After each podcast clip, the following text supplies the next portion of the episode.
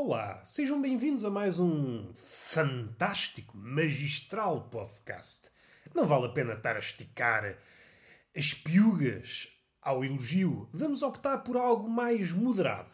E como a minha cabecinha não dá para mais, fiquemos já com essa palavra, moderado. Ou melhor, vamos tentar, vamos tentar catar nesta cabecinha que Deus me deu uma palavra que se adequa melhor. Moderado, honesto, razoável, satisfatório. Isto é um podcast satisfatório. E vocês a pensar, então queres ver que eu andei enganado, pensava que era um podcast magistral, magnífico, fascinante, como algumas vezes disseste, e no fim de contas é só satisfatório. Tenham calma, tenham calma, não se vão embora, que a explicação já vem. O mundo está cheio de coisas magistrais, fascinantes, exuberantes. Importa referir duas coisas.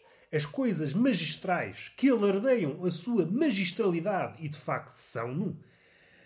Ok, o problema é menor. Ainda assim, por vezes, essa magistralidade torna-se enfadonha. É tudo muito imponente. As nossas pupilas não são capazes de receber tamanho paraíso, tamanha ficção. E aqui já entramos no campo da ficção. Quase para utilizar aquela expressão de Baudelaire, paraísos artificiais, que ele celebrizou no seu livrinho chamado Spleen em Paris. Acho que é assim que se diz. À minha cabeça já não dá para muito mais. Mas não é esse paraíso artificial que, que nos interessa. Não é um paraíso também opiáceo. É um paraíso feito de coisa nenhuma. É assim que nos encontramos atualmente. E os cães resolveram interromper este raciocínio que estava a viajar, estava a voar. Há raciocínios que cambaleiam. Este estava a voar. Os cães parecem não se interessar por raciocínios refinados. Como é que uma pessoa pode ter a coragem de dizer que o cão é o maior amigo do homem? Se uma pessoa fala, o cão ladra, não sabe ouvir, amigo é aquele que escuta, amigo não é aquele que ladra. Finalmente desfizemos o equívoco. O cão não pode ser o melhor amigo do homem. É o interesseiro. Está lá pelo osso, pela carniça, pela ração. Mas quando chega à altura do homem falar, e neste caso é monologar, eu preciso de pôr a minha mágoa por extenso, por discurso, os cães começam a ladrar. Ah, eu não me importo. Este gajo está a falar, ele que se cala. Vou abafar o discurso deste homem com o meu latido. E neste caso são vários cães. Uniram-se em matilha para abafar o seu amigo. É pá, isto está um bocadinho longe de ser amizade. Isto parece-me malícia. Isto parece-me aqui que está aqui marosca.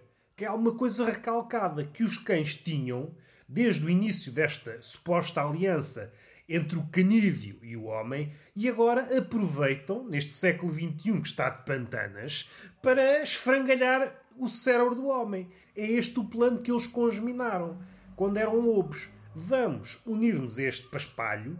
Não gosto muito dele, mas vamos. Vamos fazer de conta que somos amigos e daqui a uns séculos, daqui a uns milénios, logo lhe esfrangalhamos o cérebro, quando ele estiver todo já esfrangalhado. As condições atuais estão propícias ao esfrangalhamento de cérebro e basta um latido fora de tom, um latido que interrompa o pensamento para uma pessoa pensar o que é que eu estou aqui a fazer.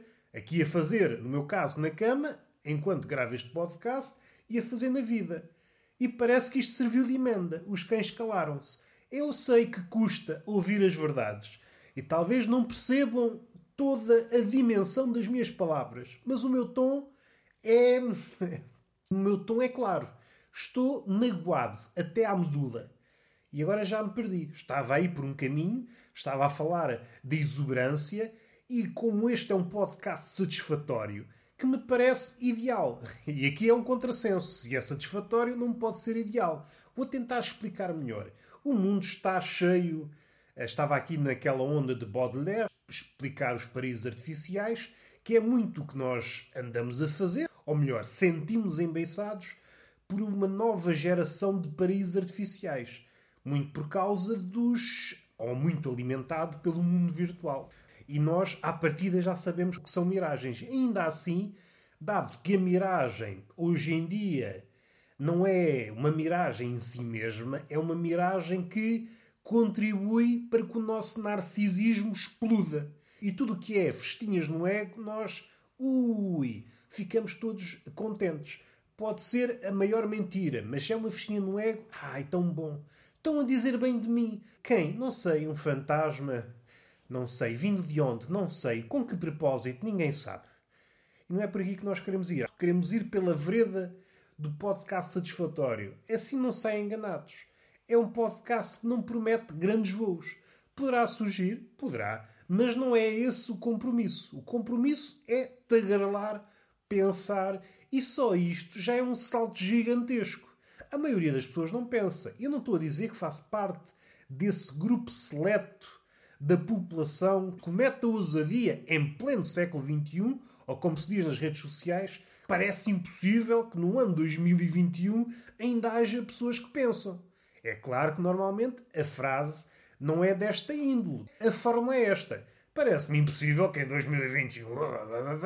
Até parece que nós estamos num patamar evolutivo que nos separa de tudo o resto. De tudo que está para trás, nós somos uma versão melhorada, que é um engano. E às vezes já não faltam ideólogos que o digam, e quando falam ideólogo, falam pensadores, que estamos à beira de um retrocesso. Esta ideia de que é sempre para a frente no que toca ao conhecimento, inteligência e o raio que o parta, é uma ideia infantil, meus amigos. Se olharmos como deve ser, esta coisa do conhecimento, esta demanda da civilização, é feita de altos e baixos. Talvez estejamos no limiar Estamos no limiar de qualquer coisa. O cume já foi atingido, ou estamos prestes. O tempo de vida do cume já foi atingido e estamos prestes a iniciar uma descida. Até onde? Ninguém sabe. E é claro que estão aqui muitas coisas a gravitar em torno disto. Há muitas ficções que tornam possível que estejamos no sopé, mas é vendido como cume. Outra forma de dizer é muito fascinante propagandear que é fascinante propagandear o paraíso e hum, alocar todo esse material que pode ser económico, todo esse material que pode ser cognitivo também, alocar na promoção de um paraíso e depois não gastar esforços nenhums na construção desse paraíso. O importante é dizer que se faz um paraíso, que está prestes a nascer um paraíso. Na feitura do paraíso propriamente dito. É pá, ninguém passa cartão. Agora vamos agir. Então agora vamos provocar uma ação, construir bloquinho a bloquinho um paraíso. Epá, então mas estamos parvos. E o mesmo se passa com as utopias. Eu estou aqui a pensar nas utopias e aparece aqui já um amarraste linguístico. Utopias execuíveis. Utopias que o eram há uns séculos, depois podem ser praticáveis. Temos que ver, de uma forma ou de outra, estamos engaiolados nas nossas circunstâncias. Aquilo que nos parece execuível ou impossível pode sofrer uma ligeira alteração envolvidos um século, dois séculos. Temos que ver, somos sempre vítimas das circunstâncias. Eu sou vítima deste pensamento e vocês são vítimas deste episódio. E as pessoas que não ouvem são vítimas de uma sorte que nem lhes passa pela cabeça. Estou aqui a saltar de anáfora em anáfora como se fosse um. E agora está-me a faltar a palavra Ia dizer o poeta, podia dizer o Aedo, podia dizer o Vate, podia dizer o, o caralhinho que o foda. Essa pessoa que é versada no verso, passa a brincadeira das assonâncias, estou aqui numa maré de figuras e parte a palavra ao meio, que é para o feitiço virar contra o feiticeiro. Se eu, se eu partir a expressão e ficar só em figuras, vocês poderão interpretar figura, figura de estilo, figura de parvo, o que é que será? E deixo isto ao vosso encargo é evidente, farão os possíveis para eu sair apalhaçado na fotografia. Olhamos o mundo como se fôssemos um caricaturista e exageramos tudo. E é esta a postura que poucas vezes vejo propalada e que vejo nas redes sociais. Nós somos, e aqui é preciso demorarmos para tentar desventrar o conteúdo deste epíteto caricaturista. O caricaturista, por norma, exagera os defeitos. Nós adotamos este preceito milenar, mas esticámo-lo até conter as qualidades. E é preciso frisar, no campo das qualidades, o campo das qualidades é mais, como é que eu ia dizer, mais efêmero. Os defeitos são perenes, por vezes são ocultados pelas qualidades, mas as qualidades, ao mínimo revés, desaparecem. Na pandemia, como nós sabemos, exponenciou todo o tipo de comportamentos, os mais patetas, sobretudo os mais patetas. Eu ia percorrer o espectro de pessoas, de criaturas que explodiram, floresceram durante.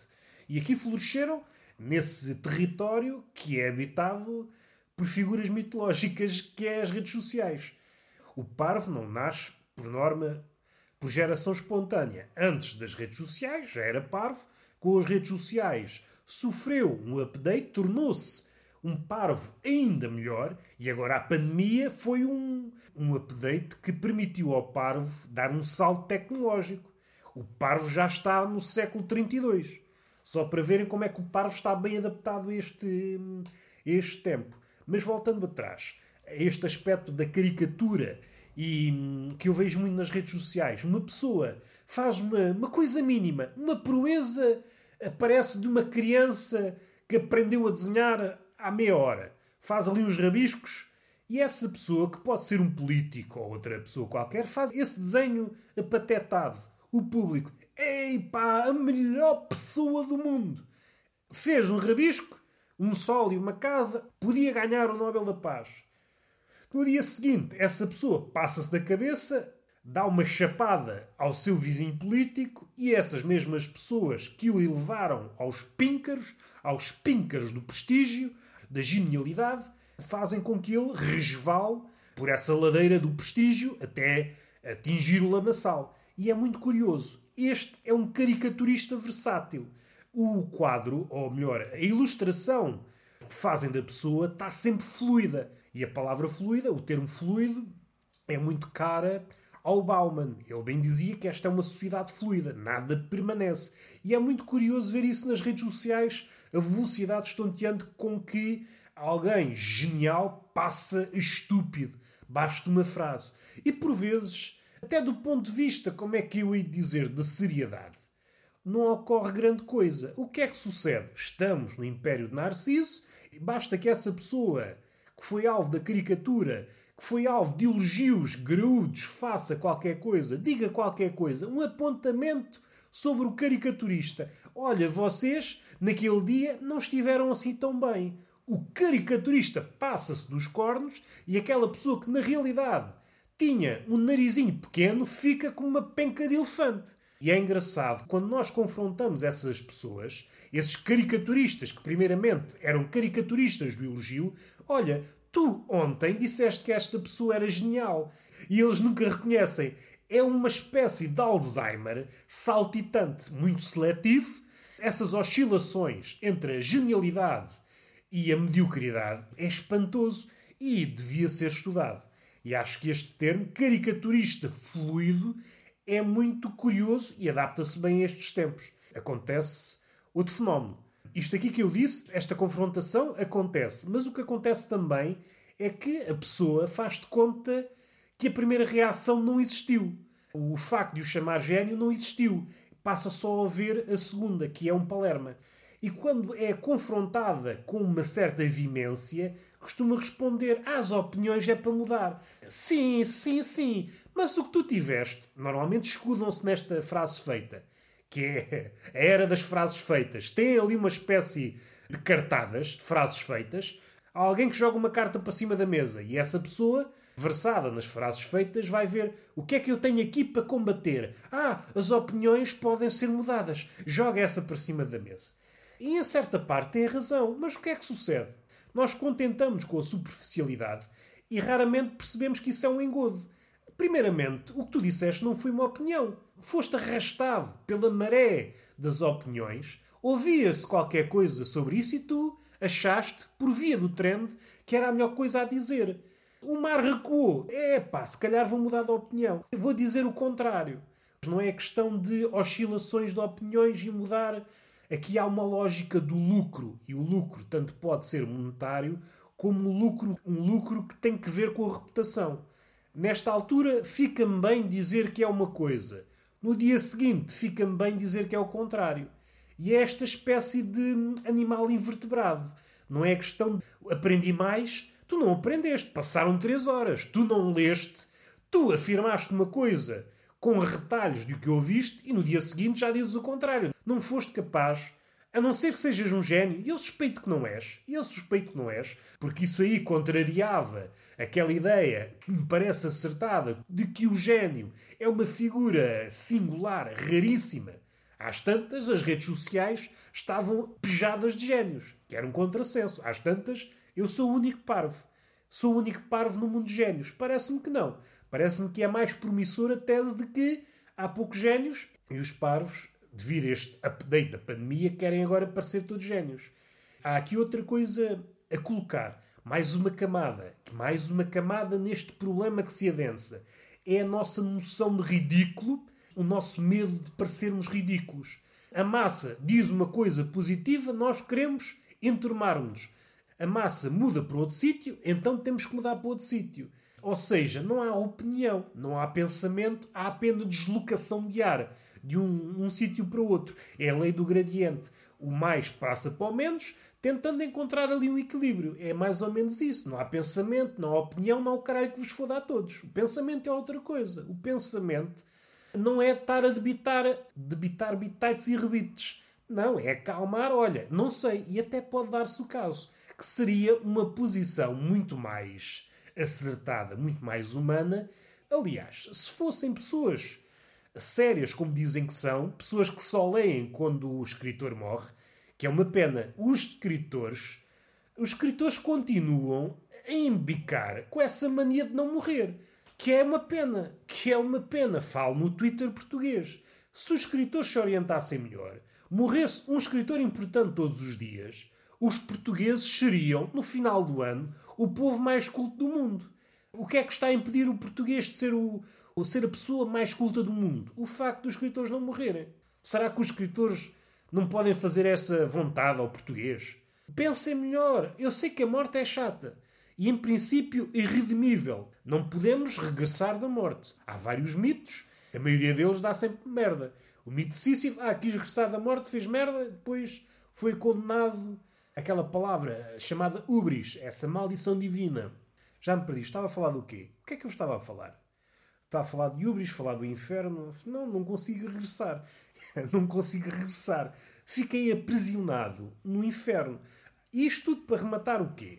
A falar daqui da mediocridade, do parvo que se quer passar por gênio, desta, ten... desta oscilação da opinião, que não é uma opinião, não é pensamento, não é o caralho, que o caralho está sempre estável para nessas situações foder a cabecinha de qualquer um esta urgência de dizer qualquer coisa, não é urgência, mas é esta escola da literalidade. E tudo isto contribui para que o pensamento verdadeiro não exista. Ah, já sei o que é que queria dizer. Quando ah, estava a falar dos escritores, eu sei que a morte é chata, eu sei que a morte é chata, eu sei que a morte é chata, mas também vamos lá ver uma coisa. Vamos lá ver uma coisa. O escritor, no fundo, no fundo, quer ser lido. E se arranjarmos aqui uma forma que me parece impecável. Parece-me que está do lado deles contribuírem. Morram e têm mais leitores. Eu sei que é chato. A morte, segundo ouvi dizer, é chata. Têm aquilo que querem. Há poetas que se mataram por muito menos. Os romancistas, contistas, seja o que forem ensaístas, não se matam porque ai, a morte é capaz de aleijar. Não, matem-se há mais leitores, fazendo com que o português leia. É uma abordagem humorística a um fenómeno do Twitter português que é morre alguém importante do mundo da literatura e este escritor, e caraças, e caraças, li não sei quê. Num dia qualquer fala-se do escritor de literatura, ninguém quer saber. E é muito engraçado esta ideia de que a arte, a literatura, só interessa quando o artista morre. Que revela, põe a nu o lado necrófago das redes sociais, que é quando a coisa gera engajamento, é bonito falar. Quando não gera, merda parte, merda para o mundo. Primeiro precisa de gerar engajamento e depois é que pode ser falado. É uma coisa muito curiosa, muito curiosa. Mais uma vez, o medo de estar a falar sozinho, e isto é tudo coisas que são obstáculos para o pensamento. O pensamento não está empenhado a seguir tendências. O pensamento é um ato de reclusão. Pode ser, pode não ser, ou necessitar de silêncio. É um compromisso com qualquer coisa que o, que o azucrina. Estou a pensar num pensador singular, não estou a pensar numa rede de pensadores. E tudo isto, este império do ruído, não gera pensamentos, gera palhaçada, é o que gera. Palhaçada na pior acessão possível. Não estou aqui a denegrir palhaços. O palhaço é um ofício nobre. E o que é que eu queria dizer mais? Esta nova rede social que apareceu e há pouco tempo, apesar de eu saber já dela desde o início, quando surgiu o áudio no Twitter, surgiu também uma função parecida ao Clubhouse para alguns usuários, como dizem os brasileiros. E isto era para tentar já copiar o Clubhouse. Mas voltando ao Clubhouse, tenho ouvido algumas críticas em relação ao Clubhouse. Há muitas histórias, muita conversa, mas percebe-se, epá, aquilo não é nada. Por um lado, rio-me, eu rio-me tudo. Qualquer coisa que me digam, eu rio-me. O padeiro diz, é, são seis papos secos, e eu rio-me. Tudo provoca em mim riso. Este lado de surpresa, a surpresa, que talvez não seja um tema disparatado para abordar. Eu acho que a pandemia ressuscitou a surpresa. Eu saio à rua para comprar um frango, takeaway, e parece que sou sempre recebido com surpresa. Quero um frango e a pessoa, ah, não estava à espera. Ninguém está à espera que apareça outra pessoa. Nós carregamos a surpresa. Estamos tão desabituados do convívio que qualquer coisa que se assemelhe é recebido com surpresa. E desse ponto de vista é muito bonito a pandemia. Dando um passo atrás, no Clubhouse, essas pessoas que se surpreendem com o facto de as conversas não terem conteúdo. Não me surpreende. Então está à vista. Está à vista nas redes sociais, no mundo real. Se a maioria das pessoas não tem conteúdo, e aqui o conteúdo é uma palavra tão gasta nos últimos anos que já não quer dizer nada, e até é desprestigiante, o artista, digo nesse nome, não se refere às coisas que faz como conteúdo. Ah, faz conteúdo. É uma palavra assim um bocadinho da esfera do marketing, que é uma palavra um bocadinho venenosa, um bocadinho venenosa. Esta surpresa com que as pessoas recebem a falta de conteúdo numa conversa surpreende-me. Não faltam aí é provas. Uma pessoa, vamos lá ver uma coisa. Eu espero não estar aqui a dar-me um salto de raciocínio. Uma pessoa sem conteúdo não é pelo facto de mudar de uma plataforma para outra que fica a saber falar, fica a saber comunicar, fica a saber escrever alguma coisa, fica a saber qualquer coisa. A plataforma é isso mesmo, uma plataforma. Mas a pessoa tem que ter qualquer coisa. Tem que ter qualquer coisa para palrar. Como não há compromisso com nada, como essa pessoa não perder tempo a cultivar nabos, é incapaz de dizer seja o que for. E aqui talvez seja importante fazer uma ressalva. Que por vezes há muita gente a incorrer neste equívoco. Não é pelo facto de a pessoa ser bem falante que é comunicadora. É preciso fazer aqui várias destrinças. Não é pelo facto de ser um bom escritor que é um bom falante. São duas áreas distintas. Por vezes tem uma correspondência, mas outras vezes não. Quem trabalha a palavra tem por ela uma espécie de. Hum, não é de servidão, mas uma espécie de relação comprometida. Se há pessoas que discorrem livremente, sem engulhos, sem hesitações, normalmente esse discurso, se analisado posteriormente, é oco só está a dizer frases feitas. É muito escorreito no seu linguajar, mas se espremermos, não está lá nada. No lado oposto está um poeta, um escritor, que tem um cuidado extremo pelas palavras, que sabe que não há duas palavras iguais, ainda que para a pessoa comum pareçam iguais. E daí que surge, volta e meia, a hesitação no discurso do escritor, que pode ser visto aos olhos de hoje uma espécie de gaguejar. Nós estamos numa era tão vertiginosa que a paragem, a hesitação é mal vista. Mas o pensamento é mesmo isto: é gaguejar, é procurar, é girar em torno de qualquer coisa, andar ali a tentar burilar qualquer coisa, repetir muitas vezes a mesma coisa, sempre a cada volta tentando afinar essa ideia. Isso é que é o pensamento. Estamos entendidos? Estava a ver que não. Estava a ver que não. Espero que não haja chatices. Foi um desabafo. Um desabafozinho. Falámos de coisa nenhuma. Falámos de coisa nenhuma, que é isso que nos caracteriza e não devemos estragar a tradição. Já me falta o ar e é uma boa altura para terminar o episódio. Está feito. Beijinho na boca, uma boca que é um espetáculo, e uma palmada numa nádega que também é um espetáculo. Uma palmada didática que é para vocês aprenderem com a palmada. Não é uma palmada gratuita, é didática. Até à próxima.